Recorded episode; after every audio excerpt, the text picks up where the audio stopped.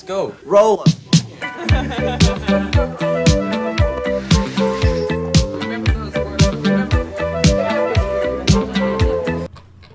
Hola amigas y amigos, les habla Mauricio de Medina y les doy la bienvenida a un episodio más de Aprende, ahorra e invierte. Te invito a escuchar el tema ¿Quiénes son los Chicago Boys? El resumen semanal de los mercados y la frase de la semana. ¡Empezamos!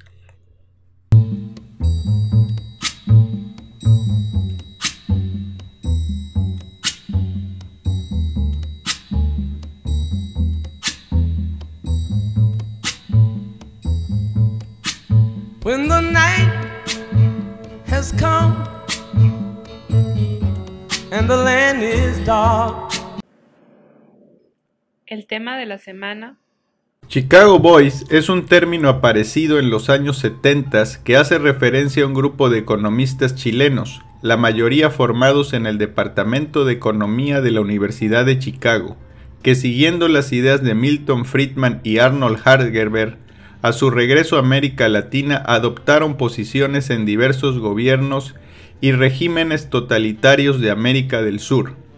Estos economistas influyeron profundamente durante la dictadura militar liderada por Augusto Pinochet, que data de 1973 a 1990. Fueron los artífices de reformas económicas y sociales que llevaron a la creación de una política económica neoliberal de mercado, además de la descentralización del control de la economía. Conoce la historia en este podcast. La historia empieza en junio de 1955, cuando llegaron a Santiago cuatro profesores de la Universidad de Chicago. Su objetivo era participar de un estudio en terreno para desarrollar un programa de cooperación académica con la Facultad de Economía de la Pontificia Universidad Católica de Chile, abreviada como PUC. La propuesta consistía en el envío de egresados chilenos a la Universidad estadounidense, junto con la creación de un centro de investigación en economía. El convenio inició en marzo de 1956 con el envío de nueve estudiantes, seis de la PUC y tres de la Universidad de Chile. En un inicio consistiría en un plan de tres años, pero se extendió por dos años más, concluyendo en marzo de 1961. En Chicago, con profesores como Milton Friedman y Arnold Hargerberg, los estudiantes desarrollaron un pensamiento liberal en concordancia a las ideas de Adam Smith, el considerado padre de la economía moderna. Milton Friedman quien fuera ganador del Premio Nobel de Economía en 1976 y que fuera profesor de la Escuela de Economía de la Universidad de Chicago, acuñó el término el milagro de Chile para referirse a la obra de sus discípulos en ese país. Independientemente de la valoración positiva o negativa de los cambios implementados, existe un consenso en su gran influencia en la configuración económica del Chile actual. Cabe mencionar que Friedman era un profesor con mucho carisma y que planteaba en sus clases y en sus escritos en que el mercado debe tener la menor cantidad de intervención que sea posible y que la sociedad debe actuar desde el individuo para así no tener como freno a un Estado que pudiese distorsionar al mercado. Así, ese grupo de 25 economistas chilenos la mayoría titulados en la Pontificia Universidad Católica de Chile y con posgrado en la Universidad de Chicago, durante la década de 1960 y posteriores, adquirieron el nombre de los Chicago Boys. Dentro de los nombres iniciales de este grupo de economistas que viajaron a Estados Unidos a estudiar, se tiene a Rolf Luders, Sergio de Castro, Juan Andrés Fontaine, quienes posteriormente se convertirían en ministros de Economía y o de Hacienda. Ellos desarrollaron su pensamiento en un Chile que pasaba por una gran politización universitaria, en la cual se buscaba el surgimiento de una nueva derecha, con un componente juvenil que proponía formar proyectos de cambios radicales y alternativos a los de la democracia cristiana y sobre todo de la unidad popular. Lo anterior se vio materializado con la elaboración del texto El ladrillo, En aquel escrito se planteaba una completa alternativa económica que buscaba terminar con la economía cerrada, favoreciendo la inversión de privados y potenciando la comercialización hasta el exterior. El desarrollo de aquellas ideas tuvo lugar en 1969, sin embargo su publicación oficial fue en 1992.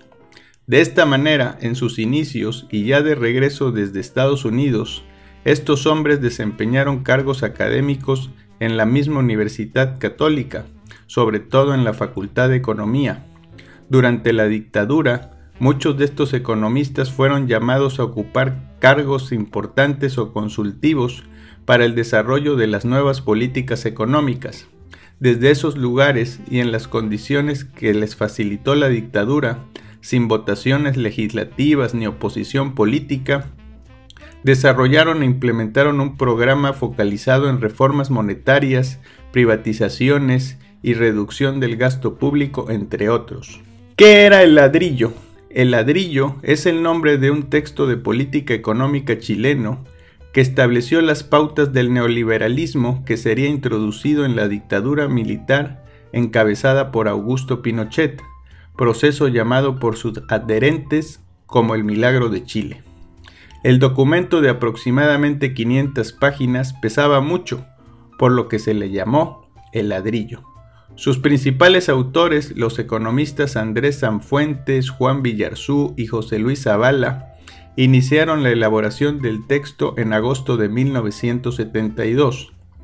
El texto tuvo que esperar al golpe de Estado dado por las Fuerzas Armadas que desalojó el gobierno de la Unidad Popular que encabezaba el presidente Salvador Allende, oportunidad en que dicho libro fue presentado a la recién establecida Junta de Gobierno por los representantes de la Armada como alternativa de política económica y aceptado por el dictador Augusto Pinochet. El texto representó una verdadera revolución con respecto a las políticas económicas en boga en aquel tiempo en Chile y en América Latina, promovidas fundamentalmente por la Comisión Económica para América Latina y el Caribe las que se caracterizaban por esquemas basados en la sustitución de importaciones, control de precios, restricciones a la importación, aranceles de importación muy elevados, mantenimiento de valores bajos de las divisas, etc. Al contrario de lo anterior, el ladrillo postulaba la apertura del mercado interno, aranceles bajos y uniformes, el fin de los controles de precios y de los subsidios, entre otras acciones. Dicha política económica fue seguida durante toda la dictadura militar y sin ninguna modificación sustantiva, y también por los gobiernos que le han seguido.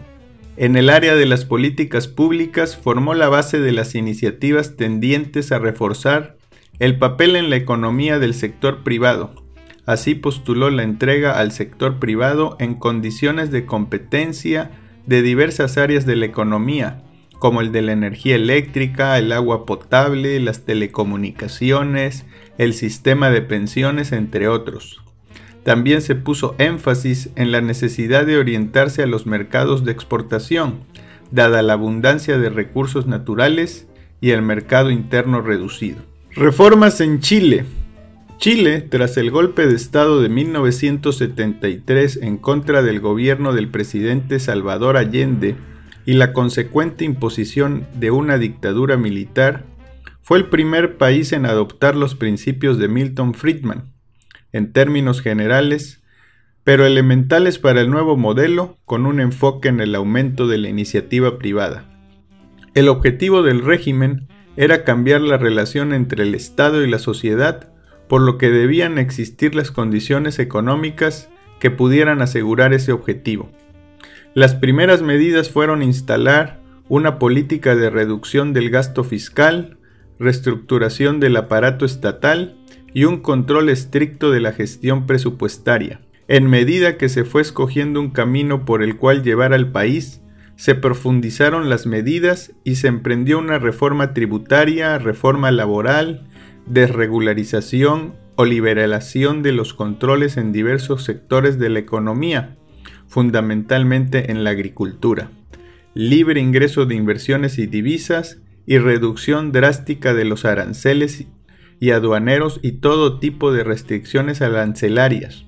En una etapa posterior vino la reforma de la seguridad social, un nuevo código del trabajo, las privatizaciones de las empresas llamadas estratégicas y la apertura sectorial a las empresas privadas en los áreas de minería, energía, telecomunicaciones, infraestructura, etc. En aquel entonces, Milton Friedman acuñaría el término milagro de Chile, haciendo un paralelismo con el milagro alemán para aludir al éxito de las reformas en cuanto a terminar con la alta inflación y permitir una expansión económica. Como caso curioso, hoy día vemos que la corriente de libre mercado no ha terminado de asentarse en Chile. Actualmente el país es gobernado por un partido socialista teniendo como presidenta a Verónica Michelle Bachelet.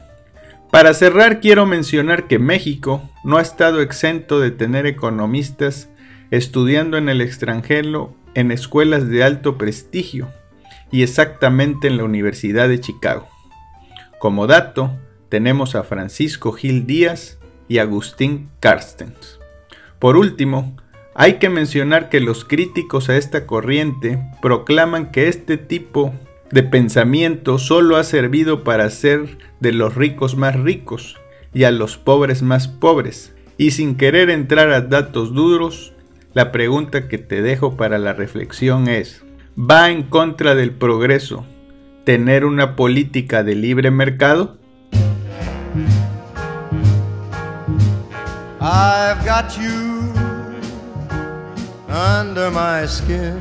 Únete al club. El Club de las Inversiones abre nuevamente sus puertas. En este club serás parte de una comunidad de inversionistas, en un espacio para compartir experiencias y aprender de los demás por medio de casos de estudio en reuniones virtuales agendadas cada dos semanas. El club inicia en enero y te invito a que seas parte de él. Visita mi sitio mauriciodemedina.com para mayores informes.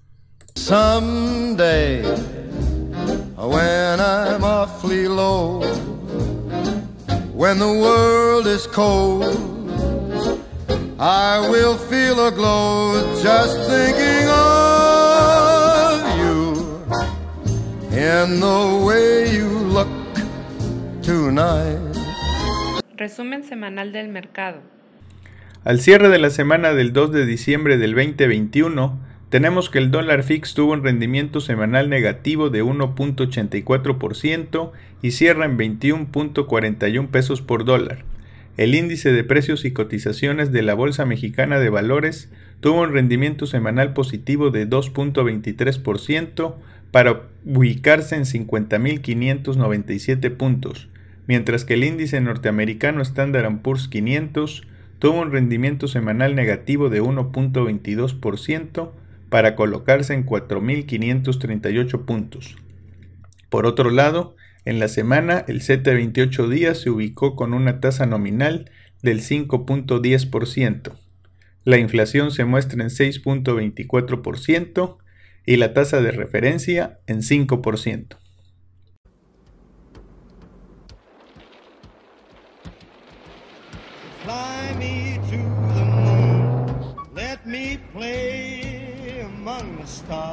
La frase de la semana uno de los grandes errores es juzgar las políticas y los programas por sus intenciones más que por sus resultados. Milton Friedman.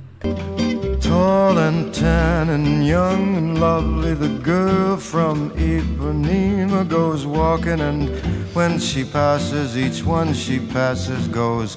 Ah. Si te interesan los temas relacionados a las inversiones, sígueme en mis redes. Si te gusta leer y quieres conocer opciones, suscríbete a mi canal en YouTube, donde cada mes hago una videoreseña de un libro. Por otro lado, te invito a adquirir alguno de mis libros, Mexicanos a la Bolsa o Maestros de las Inversiones. Ambos los puedes encontrar en Amazon o en un enlace en mi portal.